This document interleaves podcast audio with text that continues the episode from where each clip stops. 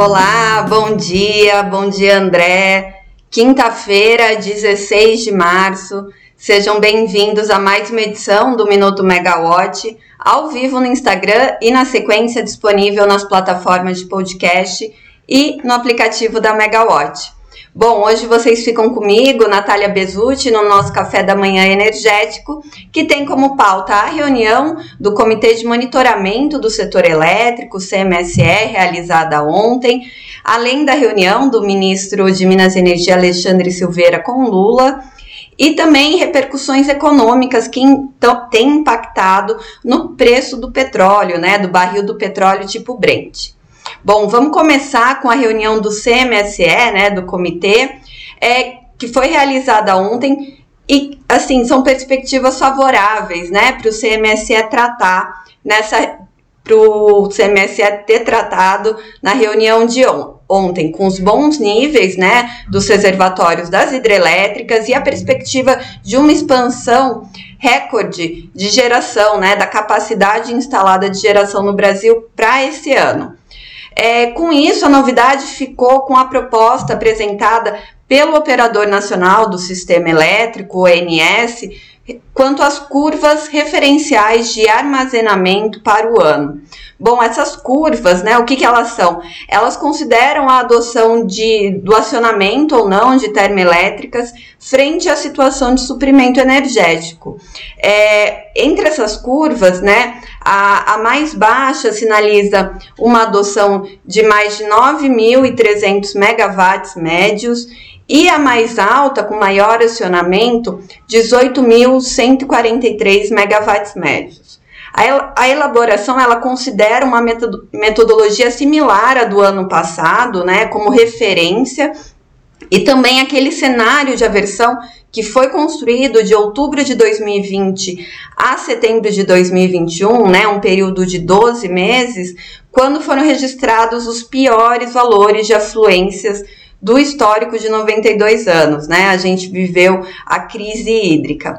Além disso, o ONS pondera ali nessa curva o armazenamento mínimo de 21,4% do Sistema Interligado Nacional ao final de 2023.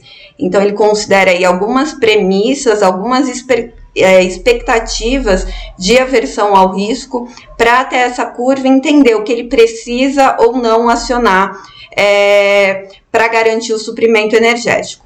Quanto à expansão né, do sistema, o ONS verificou é, uma capacidade instalada nos dois primeiros meses do ano, uma soma dessa capacidade instalada é, de 2.027 é, megawatts. Né, é, geração centralizada. Geração distribuída é, o ONS somou 1.813, olha só como o número está pertinho, né? Entre expansão centralizada, as grandes usinas e a geração distribuída.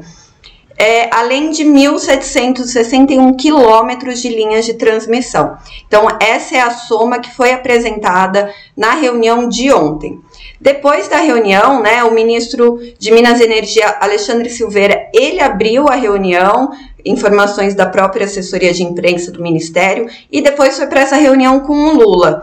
É, nessa reunião, a gente tem acompanhado, estão sendo discutidas muitas questões políticas, né? Tanto para nomeação nas estatais, quanto também para a própria secretaria e é, nomeações para a pasta do Ministério de Minas e Energia. Isso porque o Lula montou uma frente ampla de governo e aí os, os os partidos estão todos pedindo a sua cadeira no momento. Isso e o, o, Lula também, né? O que a gente tem acompanhado é que ele não tem a, é, jogado a culpa no Silveira, inclusive porque até agora a gente não tem um secretário executivo da pasta. A expectativa é que saia antes dos 100 dias do novo governo. Vamos ver se isso se confirma. Falando de indicação, na Petrobras, depois das repercussões né, da, da imprensa na última terça-feira, a, a estatal informou que recebeu sim um ofício do Ministério de Minas e Energia, mas que o Ministério apresentou de, de forma suplementar, não é, trocando as indicações, mas apre, apresentando de forma suplementar três indicações de candidatos para a chapa da União Federal, que é a controladora, né, o acionista controlador da Petrobras.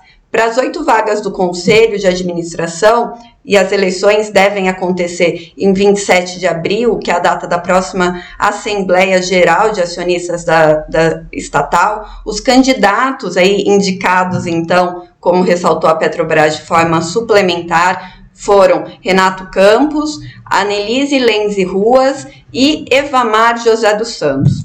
Para o Conselho Fiscal foram formalizadas quatro indicações de Daniel Saldanha, Gustavo Manfrim, Cristina Camata e Sidney Bispo. Bom, já que a gente está falando de petróleo também, vamos falar de Petrobras, porque especialistas têm relacionado a, um, os problemas dos bancos dos Estados Unidos e da Europa, né? Ontem o Credit Suisse também aí foi alvo das repercussões, estão relacionando esses problemas dos bancos à queda do preço do petróleo. O barril tipo Brent hoje está abaixo dos 75 dólares né, na negociação. Relembrando né, essa crise dos bancos, teve a, recen a recente quebra do Silicon Valley e do Signature Bank nos Estados Unidos e depois do Credit Suisse ontem falando é, da possibilidade de enfrentar uma crise de liquidez e na avaliação de analistas contaminar todo o sistema financeiro internacional e como o petróleo é uma commodity, né, impactada por cenários econômicos e políticos também, especialistas apostam que essa queda para menos de 75 dólares o barril é, seja uma questão pontual e motivada por essas questões econômicas aí, essas fragilidades bancárias que têm sido repercutidas. Adriano Pires, que é sócio do CBIE né, e diretor, ele também é, é analista de energia na CNN. Hoje de manhã ele deu uma entrevista falando que para o segundo semestre a projeção já é de que o barril do petróleo tipo Brent fique acima dos 100 dólares. Né? Isso porque ele entende que a projeção do crescimento da oferta não tem sido compatível com a demanda. Então, a China saiu, né, é, recentemente ela, ela fez mais é, isolamento social por conta da Covid-19. Então, a, as restrições da China é, de Covid, agora com ela aberta, devem movimentar e aumentar a demanda pela, pelo petróleo. Além disso, né, a gente teve uma queda aí é, da demanda por conta da pandemia, isso globalmente, ali em 2021 e 2022, e agora aliada à, à guerra da Rússia à Ucrânia. Então, essa é a projeção e que no curto prazo, por que, que eu mencionei a Petrobras?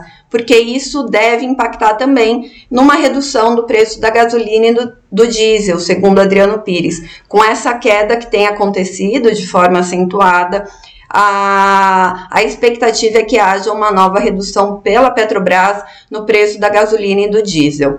A, a última redução aconteceu em 1 de março, né? A Petrobras informou logo na véspera da discussão da reoneração do, da gasolina e do diesel por conta do ICMS.